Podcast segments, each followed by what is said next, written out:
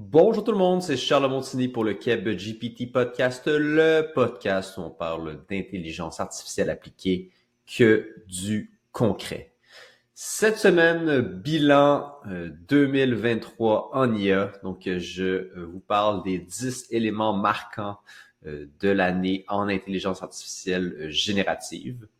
Je vais avoir un petit billet ici. Si vous me suivez depuis un certain temps, vous savez que je ne suis pas vous le, savez peut-être pas, mais je suis pas un énorme fan de tout ce qui est euh, génération d'images, de, vidéos, euh, de, toutes ces, de tous ces trucs-là, pour la simple et bonne raison que, euh, d'après moi, c'est un petit peu moins utile pour les entreprises concrètement. Donc, demain matin, les PME du Québec ne peuvent pas tant utiliser DALI ou Midjourney. Ils peuvent un petit peu, mais concrètement, on a beaucoup plus euh, de, de, de, d'utilisation de l'intelligence artificielle générative sur de l'analyse de textes, de documents, euh, de trucs comme ça, de la génération de documents aussi, euh, des cas de service à la clientèle, des trucs comme ça. Donc, c'est pas, ça exclut pas automatiquement, automatiquement la génération de vidéos, de textes, l'analyse de, de, tout ça non plus. par contre, dans mon dans mon bilan, c'est beaucoup plus, disons, propulsé ou vers, vers tout ce qui est vers tout ce qui est texte. Donc euh, top 10 des, événements de l'année ou si ça va euh, ça va ressembler euh, un peu à top 10 des, des, des événements de OpenAI cette année, il y a beaucoup de OpenAI mais évidemment ça a été l'entreprise la plus la plus au centre de tout ça. Donc, ce n'est pas exclusivement ça, mais c'est beaucoup drivé par ça. Donc, euh, sur ce, allons-y directement, on saute dans le bain. Donc, euh, les, les, la revue de l'IA générative en 2023 des 10, 10 événements les plus marquants. Allez! C'est le CapGPT Podcast. CapGPT Podcast. CapGPT, CapGPT, CapGPT Podcast. Hey! Numéro 1, numéro 1, euh, la sortie de l'API de ChatGPT euh, de OpenAI qui a eu lieu le 1er mars 2023. Donc, euh, pour vous mettre un petit peu en contexte, le, le ChatGPT en tant que tel est sorti en 2022, quelque part autour de fin novembre. Mais euh, c'était pas encore disponible par, par l'API. Donc, c'était pas encore disponible pour créer d'autres produits par-dessus. C'était euh, voici un voici un jouet, tu peux aller sur euh, tu peux aller sur le site, tu peux aller sur l'interface, tu peux taper tes trucs. Par contre, c'était pas on pouvait pas nécessairement aller euh, on pouvait pas du tout en fait construire des produits par-dessus. Il y avait des petits des, des, petits malins qui avaient fait des trucs pour aller faire des requêtes à l'API, mais bon, ça restait quand même assez limité.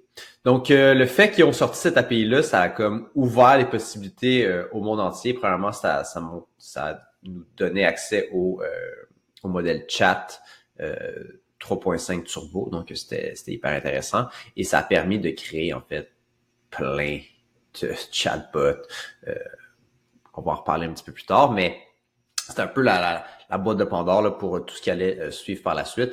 Et ça donnait beaucoup, euh, beaucoup de puissance à bien des apps qui étaient propulsées déjà par euh, des modèles précédents de chat, de, pas de ChatGPT, mais des modèles GPT-3, DaVinci et autres.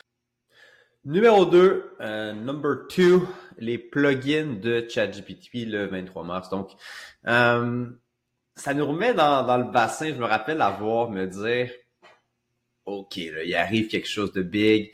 Euh, le monde sur les réseaux disait, OK, ça c'est le, le, App Store moment. Là, ça, c'est ça qui va venir euh, tout changer. C'est, euh, ça va être les plugins de, de ChatGPT. Donc pour vous, peut-être que vous savez même pas c'est quoi un plugin aujourd'hui.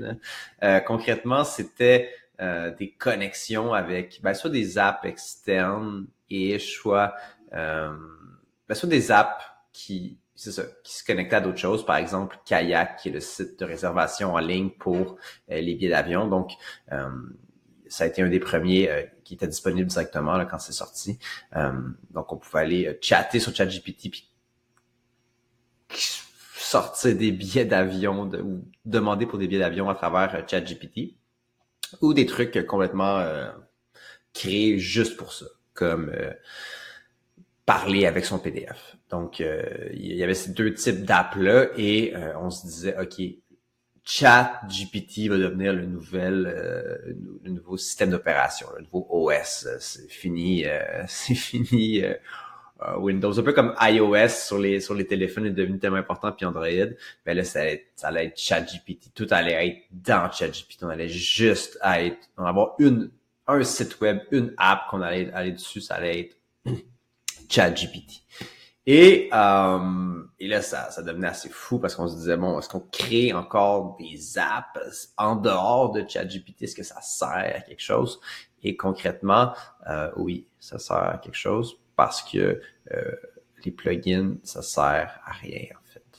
Euh, pas que ça sert à rien, honnêtement. Euh, je connais des gens qui en utilisent un petit peu, mais c'est concrètement, ça a été peut-être le premier flop de OpenAI. Puis bon, si t'as jamais de flop, c'est parce que tu pas assez, donc c'est vraiment correct. et qu'est-ce que qu'est-ce que Sam Altman a dit par rapport à ça, c'est que ils ont compris que en fait les sites voulaient pas être sur ChatGPT, ils voulaient ChatGPT sur leur site. Et là, par ça, je veux dire, on peut reprendre l'exemple de, de Kayak, qui est le qui est le site de réservation euh, de voyage. Mais au final, eux, ils veulent que tu ailles sur, son, sur leur site. eux, ils ont contrôle sur leur site web, ils ont leur domaine, ils ont leur serveur, ils ont tout. Tout le monde peut accéder à ce site web-là. Donc, ils ont un, un contrôle, un, total sur ce site-là. À partir du moment que tu le mets sur dans ChatGPT, ben là, tu sais, OpenAI, un peu comme euh, iOS, euh, a un contrôle. Et euh, ce qui arrive avec iOS et Android, par exemple, c'est qu'ils vont prendre une cote énorme sur, sur les revenus qui sont générés par, par les applications. Donc, ça ramène un risque à la business. Ils ont déjà toutes leurs applications, leur site web. Ben, pourquoi ils voudraient réellement devenir un, un simple plugin dans ChatGPT? Ben, peut-être tout le monde finit par aller euh, aller uniquement là, mais la réalité c'est que c'est pas exactement ça qui est arrivé. Donc euh, comme Salomon disait, les gens veulent plus avoir un chat GPT sur leur site. Donc c'est plus l'idée d'intégrer euh, d'intégrer de l'IA générative à même leur site web plutôt plutôt que de plutôt que de, de, de, le mettre dans une autre application. Donc, l'idée, ce serait peut-être d'avoir un, pop-up de chat. Tu peux euh, poser des questions, tu peux tweaker euh, tes, tes, recherches euh, directement en langage naturel. Ça, je pense que ce serait beaucoup plus intéressant que, que simplement les plugins qui aujourd'hui c'est pas c'est pas très très fou et je ne me lancerai pas dans une business de plugins personnellement. Numéro 3, euh, la sortie de euh, GPT-4 le 14 mars. Donc tout ça arrive quand même euh, relativement rapidement là. Même en fait que les plugins sont après, c'est pas grave. Donc 14 mars, 14 mars officiellement GPT-4 sort et là ça avait été attendu. Je pense d'après moi c'est le modèle d'IA le plus attendu de tous les temps. Parce que euh, faut se rappeler que bon, euh, les modèles, autres modèles d'IA avant euh, GPT-3, personne savait que ça s'en venait. GPT-2 était assez mauvais, donc on pouvait pas vraiment savoir que quelque chose s'en venait concrètement. Euh, GPT-3 a quand même fait une petite vague avec les, les trucs qu'il était capable de faire, les capable de montrer, c'était intéressant, mais c'était pas attendu. Un peu de la même manière que ChatGPT n'était pas attendu, personne l'attendait. Et là, post-chat GPT jusqu'à euh, GPT-4, ce qui est arrivé, ce qui arrivait en fait, c'était qu'il y avait plein de, rumeurs que ça, que, que, que GPT-4 était euh, de l'AGI, euh, donc de l'Artificial General Intelligence, qui était niveau humain et bon tout ce qui vient avec. Là, si vous suivez un petit peu ça, vous avez clairement vu, bon, le nombre de paramètres va être, je sais pas, le 100 fois, 1000 fois plus élevé que GPT 3.5, donc on peut penser qu'il va être euh, 1000 fois plus intelligent. Comme ça, il y avait des, beaucoup de graphiques avec la, des, des, cercles, la, taille du nombre de paramètres en cercle par rapport à, à, GPT 3.5. Très, très, très, très, très attendu. Et, euh, sorti, c'est meilleur. Donc euh, c'est un meilleur modèle, mais tu sais personnellement, bah, tu sais, honnêtement, je l'utilise, je préfère évidemment euh, GPT-4, il est meilleur, euh, on va pas y enlever rien. Euh, ceci étant dit, pour tout le, le, le hype qui avait été mis, euh, peut-être que c'était un petit peu trop. Euh, maintenant, d'après moi, je continue de croire que la différence entre GPT-3 et GPT 3.5 chat et a, été de ma vie le plus gros gap que j'ai vu entre deux modèles. Donc, je me rappelle de jouer dans le playground avec GPT-3, c'était correct. Da Vinci, le modèle Da Vinci, c'était bien, c'était correct, mais ça donnait pas les résultats euh, escomptés. Le fait d'ajouter le, le, le, reinforcement learning avec le feedback loop, donc c'est ça la grosse différence entre 3 et 3.5 sur le chat, euh, ça a fait des, des quelque chose d'assez incroyable au niveau de euh, des résultats qu'on était capable de sortir. Donc, euh, GPT-4 est sorti euh, mi-mars et euh, ça a été, c'était très attendu et ça a fait, euh, ça a fait pas mal jaser. Numéro 4, euh, dans le monde de, de l'IA générative, un des plus gros euh, bouleversements, puis ça c'est un peu une blague, c'est juste pour euh, c'est juste pour moi, c'est la sortie du, de, de Keb GPT, le, le, chatbot le 1er avril. Donc, euh, c'est une blague. Euh, ça a toujours été une semi-blague qui est devenue comme sérieuse. mais bon, je peux peut-être vous réexpliquer l'histoire rapidement. Donc, ça faisait quelque temps justement que le l'API de de, de, ChatGPT était sorti, pas, pas, pas si longtemps. J'avais commencé à jouer avec euh, et Sam Altman parlait de comment euh, à, à, terme peut-être toutes les chaque personne aurait son propre IA personnalisé, un peu comme on voit aujourd'hui avec les avec les GPT, ce qu'on va parler un petit peu plus tard. Euh, C'était une idée quand même nouvelle de se dire on va tu sais je veux je veux faire un rapper autour de autour de l'API ChatGPT ça venait de sortir. Euh, je fais ce je fais ce rapper là euh, rapper c'est juste du code qui entoure l'API ChatGPT avec un avec un prompt spécifique. J'ajoute un petit peu de de de de, de variables aléatoires pour euh, pour euh, pour montrer pour montrer pour changer un petit peu de quoi il va parler puis juste concrètement, si, vous avez jamais essayé le, chatbot de KebGPT, en gros, c'est un chatbot qui parle québécois que vous pouvez encore essayer aujourd'hui au kebgpt.com. Euh, vous pouvez l'essayer, je vais l'enlever prochainement, donc si vous voulez l'essayer, je, vous invite à, euh, le faire. Et c'est ça, je fais cette blague-là à mes amis, donc on, se mord bien. Euh, c'est aussi dans le temps que, bon, le Monsieur Legault, euh, François Legault, le premier ministre du Québec, avait sorti des euh, euh, des publicités euh, pour inciter les, jeunes à mieux parler. En tout cas, ça me faisait assez rire de, faire un, chatbot qui était full axé sur la langue française.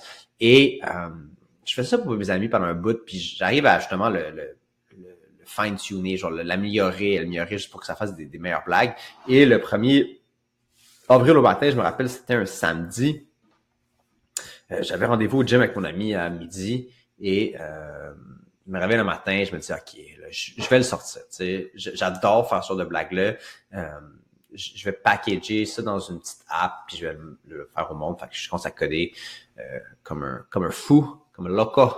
Euh, je sors ce chatbot là et euh, ça part semi-viral. Donc ça a été ça a été un événement marquant en IA générative, du moins pour moi à ce moment-là, parce que euh, j'étais euh, consultant euh, pour des grosses boîtes à ce moment-là.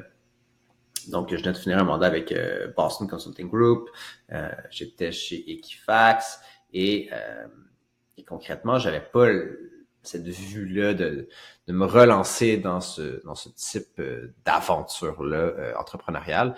Mais après ça, bon, le nom a été le, le, domaine en tant que tel a, eu une certaine valeur parce que genre, j'ai, il a été, euh, il a été référencé sur le site du Journal de Montréal et euh, sur des sur des podcasts assez assez populaires.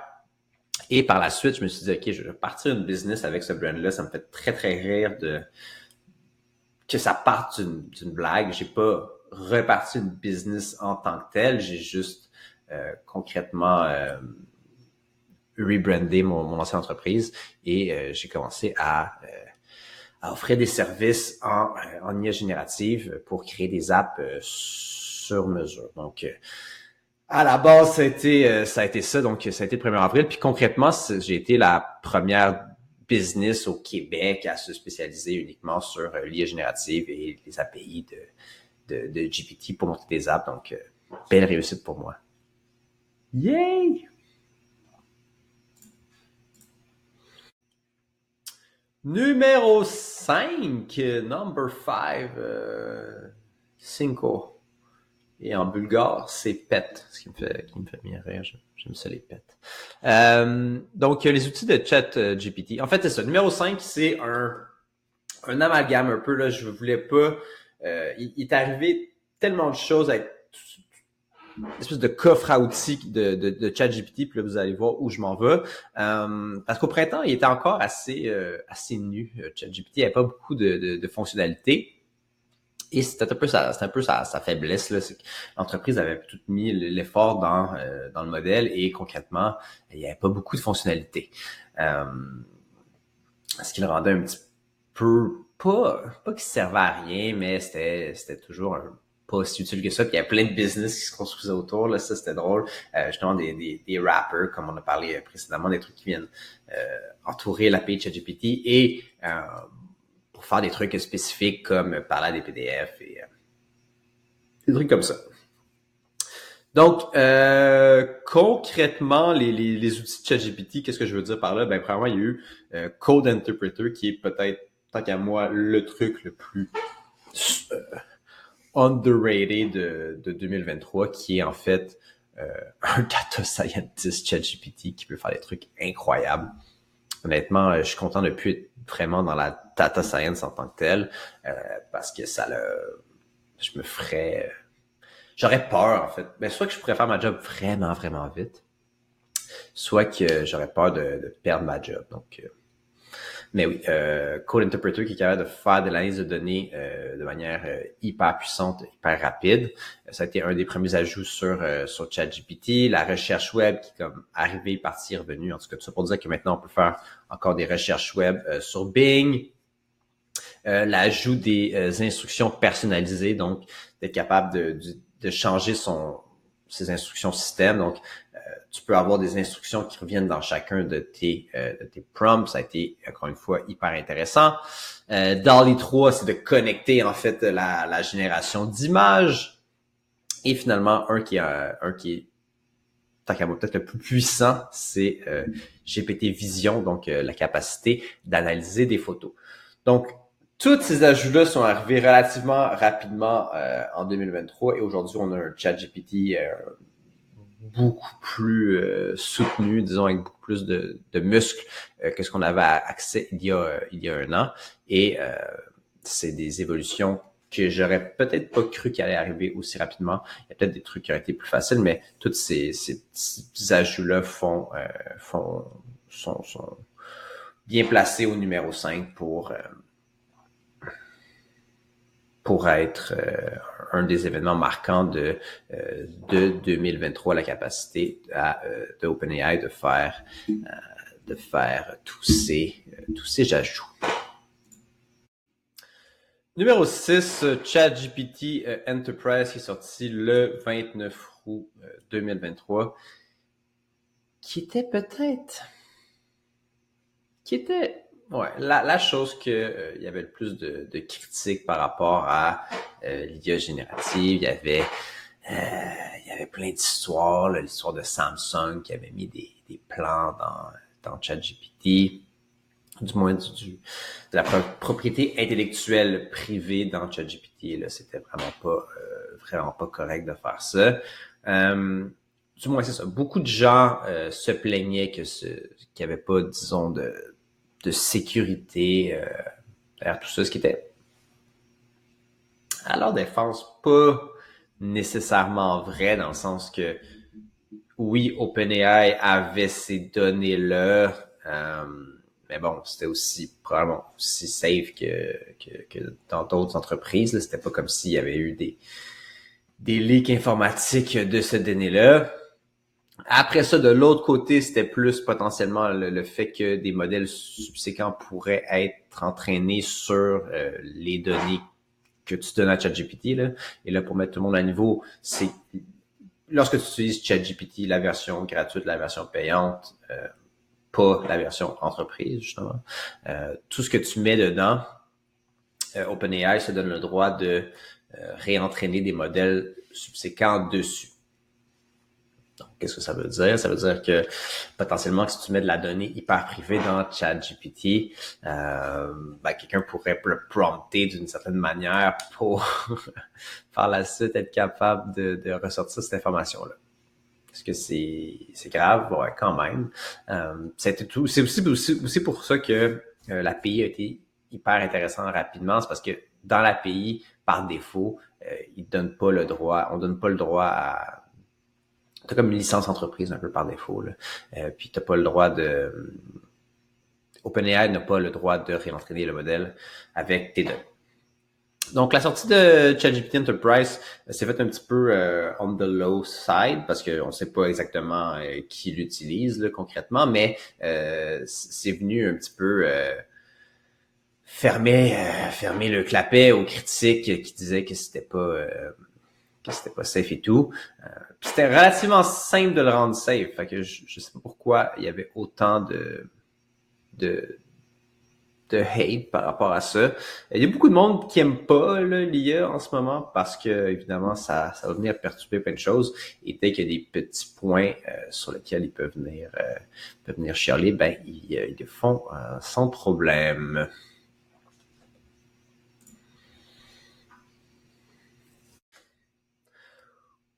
Numéro 7, euh, septième événement le plus marquant de l'année, ça a été le euh, DevD de OpenAI. Euh, Qu'est-ce qui est arrivé dans le DevD? Ça a été assez, pas beaucoup de, beaucoup de nouveaux, euh, de, de, nouveautés. Premièrement, le nouveau modèle de, de, GPT, le plus GPT-4 Turbo, donc plus rapide, moins cher, qui est hyper intéressant quand tu, quand tu construire des, monter des apps sur euh, sur euh, GPT-4 parce qu'il était maintenant il est euh, un tiers du prix de GPT-4 donc vraiment moins cher si tu veux si tu as beaucoup de volume. Hyper intéressant ce niveau-là une belle sortie. Et ce qui a pris potentiellement plus la place c'est euh, les GPTs et euh, le, le, Assistant API. Donc, c'est un peu la même chose, un avec un UI, l'autre pour construire des, des, produits dessus. Donc, euh, d'un côté, les, les GPTs, peut-être un autre flop là, de, de, de OpenAI. Donc concrètement, c'est euh, moi je le vois un peu comme les plugins parce qu'honnêtement, ça m'intéresse absolument pas de d'aller créer un, un, un, GPT. Mais en bref, c'est une façon euh, très simple d'aller créer une version de ChatGPT avec tes données, euh, avec un prompt spécifique et euh, des, des, fonctions externes. Et par fonction externe, ça peut appeler des, concrètement, ça peut appeler des, des routes d'API. Fait que tu pourrais aller te connecter à, à tes courriels ou à, à tes données ou j'en sais rien. Donc, c'est quand même assez intéressant. Ceci étant dit, ça, ça s'est pris dans, euh, jusqu'à maintenant, ça s'est pris dans, dans euh, dans ChatGPT, il faut que tu sois, faut que tu sois membre payant. Je sais, ça peut changer, là, mais euh, au début, il fallait que tu sois membre payant pour le partager. Et là, euh, la, grande promesse, en fait, d'OpenAI, c'était l'idée que tu allais euh, pouvoir les mettre sur un, sur un store et recevoir de l'argent avec l'utilisation. Un peu, un peu un genre de, comment dire, à l'utilisation un peu comme YouTube, plus que les gens l'utilisent, plus que plus que euh, ça peut avoir une valeur. Ceci étant dit, ça c'est intéressant, mais de l'autre côté, le, concept en fait des assistants euh, avec l'assistant API, là, dans le moi, c'est super intéressant parce que c'est une manière, euh, disons, plus abstraite, plus low code de créer en fait un, chatbot avec un système de, de, de retrieval de documents qui a accès au, au code interpreter, qui a accès au, à la vision. Donc, euh, ça te permet rapidement de créer des assistants et euh, potentiellement même de, de, changer les modèles. Donc, euh, récemment, là, je voyais que tu pouvais, dans le cas d'aller changer le modèle pour d'autres modèles genre Mistral, qu'on va reparler plus tard. Donc, des super belles sorties, des, des, outils hyper puissants pour être capable d'aller créer on, parle, de ça, des, des, produits euh, vraiment rapidement, puis donner vraiment beaucoup de valeur à tes clients pour des entreprises comme moi.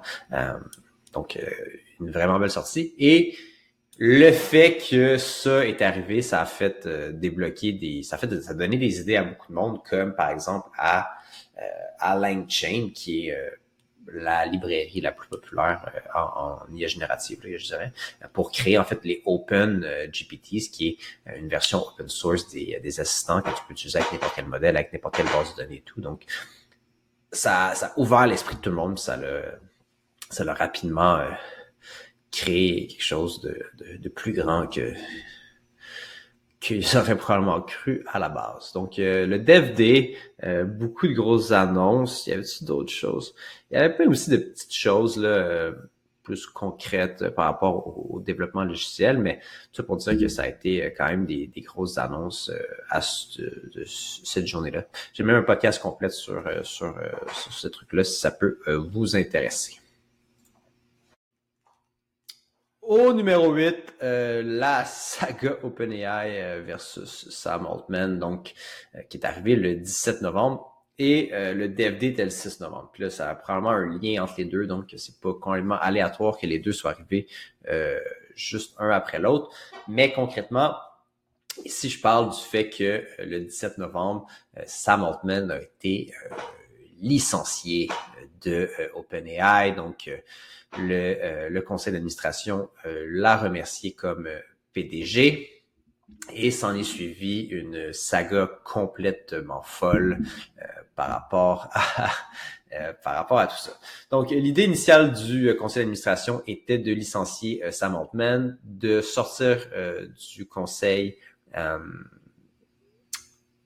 l'autre membre que je me rappelle plus, mais qui était aussi un, un fondateur, Greg Brockman, euh, qui était aussi un fondateur de, de, OpenAI, mais de le garder dans la compagnie.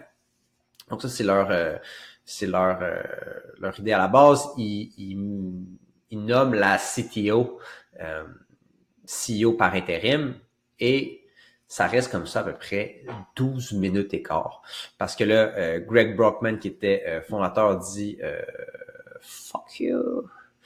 Je vais pas, je vais pas rester dans l'entreprise si vous mettez dehors comme ça euh, Sam et que vous sortez du board. Donc, lui aussi part.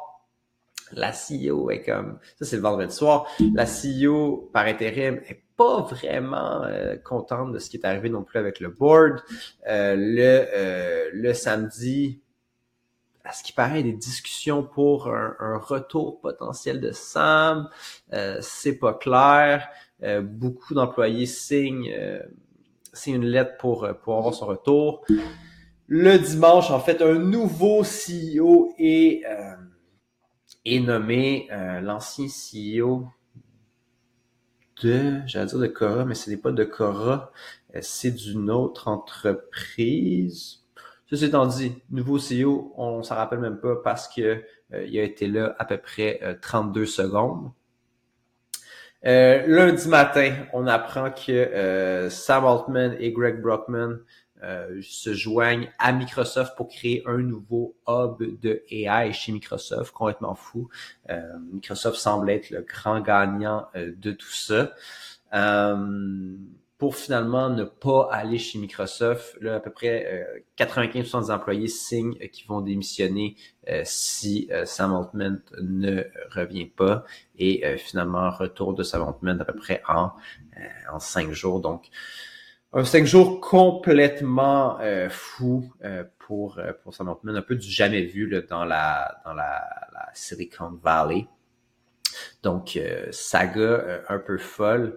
Euh, encore une fois, c'est c'est quelque chose sur lequel j'ai fait un épisode complet du podcast. Si ça vous intéresse, il y a aussi évidemment beaucoup de contenus qui ont été qui ont été rédigés ou créés là-dessus. Et potentiellement, il y a un film qui s'en vient. Là. Je, ça se pourrait. Sur OpenAI, en tout cas, il prend un film sur ChatGPT OpenAI jusqu'à temps que c'est ça la fin du monde. C'est sûr qu'il n'y aura pas beaucoup de monde pour voir le film, comme on va tous être, on en reparlera pas. Donc, au numéro 8, Saga OpenAI versus Sam Altman qui, a retenu, qui a fait couler pas mal d'encre en 2023. Numéro 9, que je viens de me rendre compte, en fait, c'est la première fois que on ne parlera pas euh, d'OpenAI. Là, on en parle. Non, on parlera pas d'OpenAI, c'est euh, la sortie le 6 décembre euh, de Gemini de Google, qui était, ma foi, très attendu. Même qu'on... il y a des rumeurs là, que ça allait être encore repoussé pour, pour janvier. Et ça aurait pu, mais non, ils l'ont sorti. Euh, concrètement, le Gemini, euh, c'est quoi? C'est un modèle multimodal, donc avec euh, qui peut prendre plusieurs entrées différentes, pas seulement du texte, ça peut être des, images, de l'audio, si je me trompe pas. Il peut aussi retourner ça, des images de l'audio, donc multimodal plus intéressant à ce niveau-là et qui est censé compétitionner directement avec euh, GPT-4. Euh, certains euh, benchmarks montrent même qu'il est meilleur, mais pas mal de controverses à ce niveau-là, là, parce que on va se dire, l'équipe marketing de Google est très bonne. plus concrètement, plus on pousse un petit peu là-dessus, ce que je veux dire par là, c'est qu'ils ont fait une vidéo où il truc un petit peu les gens, dans le sens que on voit le modèle qui euh, en live euh, analyse une vidéo, tandis que dans la réalité, dans leur blog post, donc ils ont quand même été euh, été, été clair là-dessus, c'est pas vraiment ça qui, qui, se passe. Là, ils prennent des, des frames, ils prennent des photos, puis là, c'est ce qu'ils analysent en fait avec du prompting, donc ça pour dire que rapidement, ce que je veux dire par là, c'est que les, les vidéos qui ont montré euh, ne sont pas aussi euh, bonnes que euh, la réalité du modèle. Est-ce que c'est si grave que ça? Non. Est-ce que Gemini est, est si bon que ça? Oui, c'est un bon modèle. Probablement plutôt entre, en fait, entre GPT 3.5 et 4 à voir. On n'a pas encore vu la version, on n'a pas encore eu accès en fait à la version ultra, je pense. Il y a la version mini, pro, ultra. Euh, donc, euh, à tester. Ce qui, ça pourrait être très bon, mais d'ici là, d'ici le temps qu'il soit mis disponible, potentiellement que GPT-6 va être sorti. Donc, j'étais quand même assez surpris aussi de de voir que Google est, est, autant en retard par rapport à par rapport à OpenAI. Donc, on pourrait s'attendre à euh, plus de compétitivité. Je suis quand même content de voir que, que Gemini sort parce qu'effectivement, ça, ça, rend le marché plus euh, plus euh, plus compétitif. mais bon, encore une fois, on a parlé de, tout ce qu'on a parlé aujourd'hui par rapport à par rapport à OpenAI. Ben, la réalité, c'est que c'est que tous ces, outils-là, tous ces trucs-là, là, Bard les a pas et c'est pas nécessairement dans pour bientôt. Après ça, est-ce que la stratégie de Google est différente? Puis il y aura peut-être pas Bard va être moins important, mais ça va être intégré dans tous les dans tous ces produits peut-être. Euh, je vois pas pourquoi ils feraient pas ça. Ou si euh, personnellement, moi je préfère euh, la, la, plateforme Google Cloud. Donc euh, c'est clairement mieux en fait d'utiliser Google Cloud que euh, OpenAI parce que tu peux utiliser OpenAI à travers Azure qui doit être très bien, euh, ce que je fais pas nécessairement, mais bon, euh, tout l'environnement Google Cloud est très puissant, donc capable de construire avec des modèles qui sont directement dans Google Cloud, c'est aussi très intéressant. Donc à suivre sur les avancements côté Google, mais chapeau d'avoir sorti ça cette année aussi rapidement, à peu près un an après la sortie de ChatGPT et euh, le code rouge chez Google pour, euh, pour aller sortir euh, du meilleur AI. Numéro 10, un autre point hors OpenAI. Donc, mois de décembre, très calme chez, chez OpenAI. On peut s'attendre à un mois de janvier peut-être, un peu plus fou. C'est une blague, là. Je... Peut-être, je sais pas. Je sais pas, je sais pas. Euh, numéro 10, euh, la sortie de la plateforme Mistral AI, donc euh, cette start-up française qui vient entre dans la compétition. Donc, très content de ma part de voir de la compétition dans l'industrie au niveau des, grands modèles de langage ou des grands modèles multimodal. Euh, Mistral en tant que tel, c'est plus un modèle de langage qui est euh, très bien, honnêtement, euh, qui était qui est aussi le seul en fait à être à la fois sous une licence open source et que tu peux le consommer à travers leur API. Donc, plusieurs modèles open source, dont Lama 2, celui de Meta slash Facebook, qui est, qui est très bien. La problématique avec ça, c'est que c'est assez, c'est assez compliqué, là, aller gosser avec ça pour, euh, pour soit le, l'héberger toi-même sur un serveur, soit l'utiliser à travers euh, Hugging Face, qui est une plateforme pour euh, utiliser des, des, modèles open source. Ah, donc, ceci étant dit, c'est bien les modèles open source, mais à un moment donné, il y a tellement de friction à les utiliser, déjà que c'est pas si simple que ça à utiliser des, des LLM dans des applications, si tu rajoutes en plus le, fait de devoir euh, hoster ton propre modèle, ça commence à être, ça commence à être un peu beaucoup de risques en fait pour pas être certain que le modèle va bien fonctionner. C'est surtout ça en fait.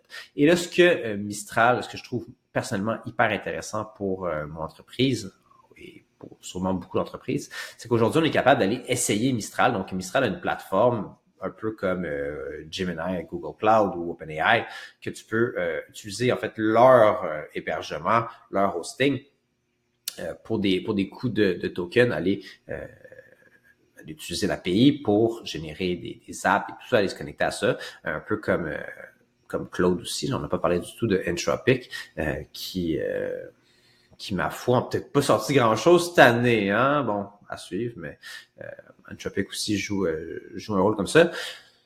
Ceci étant dit, Google, euh, euh, Gemini, Google Gemini, OpenAI avec, avec les GPTs et Anthropic avec Claude sont trois, disons, closed source. Et de l'autre côté, il y avait Lama et Mistral et d'autres en open source. Et le Mistral est un peu le seul à faire les deux. Donc, ce qui est hyper intéressant, c'est que tu peux aller tester euh, avec euh, avec leur leur, euh, leur API le modèle si tu l'aimes bien et que tu veux un niveau de sécurité ou si tu veux aller le, fine tuner toi-même ou faire ce que tu veux avec leur modèle en fait après ça tu peux aller l'héberger par toi-même mais tu n'auras pas le coût initial du risque parce que tu vas être capable de de l'essayer à coût pratiquement nul. Donc pour moi c'est hyper intéressant et ça montre en fait que l'open source il en, il en a parlé là, les, chez Google et tout que l'open source allait, euh, allait peut-être être la, la voie euh, du futur pour, euh, pour les grands modèles de langage. Et je pense que Mistral a très bien compris à ce niveau-là. Même que l'entreprise, je pense, vaudrait aujourd'hui 2 milliards d'euros. Donc, quand même intéressant. Quand même pas pire. Donc, à suivre pour Mistral, mais juste avant Noël, j'ai reçu moi-même ma clé d'API et donc ça va me faire extrêmement plaisir d'aller, euh, j'ai déjà commencé à jouer avec, mais d'aller euh, plus concrètement le, tester, surtout que comme c'est une entreprise française, ça fonctionne assez bien avec le français, qui des fois les, les problématiques des modèles open source. Donc voilà, c'était euh, c'était les, les, les 10 événements de l'année 2023 en IA générative que j'ai retenu pour euh, ce petit bilan. Euh, j'espère que ça vous a plu et, si ça vous intéresse, ben, vous pouvez en parler de mon podcast aux, aux gens dans votre famille à Noël, jour de l'an. Ça fait ça fait hyper intéressant. ça fait hyper intéressant. Ça fait hyper plaisir de d'avoir de plus en plus de gens qui écoutent le podcast. Donc allez. Et euh, on se dit, ben, à l'année prochaine, déjà, à l'année prochaine. Donc, euh, on va continuer euh, de suivre, continuer de me suivre sur, sur le podcast, sur LinkedIn et bientôt de plus en plus sur YouTube. Donc, allez et à bientôt.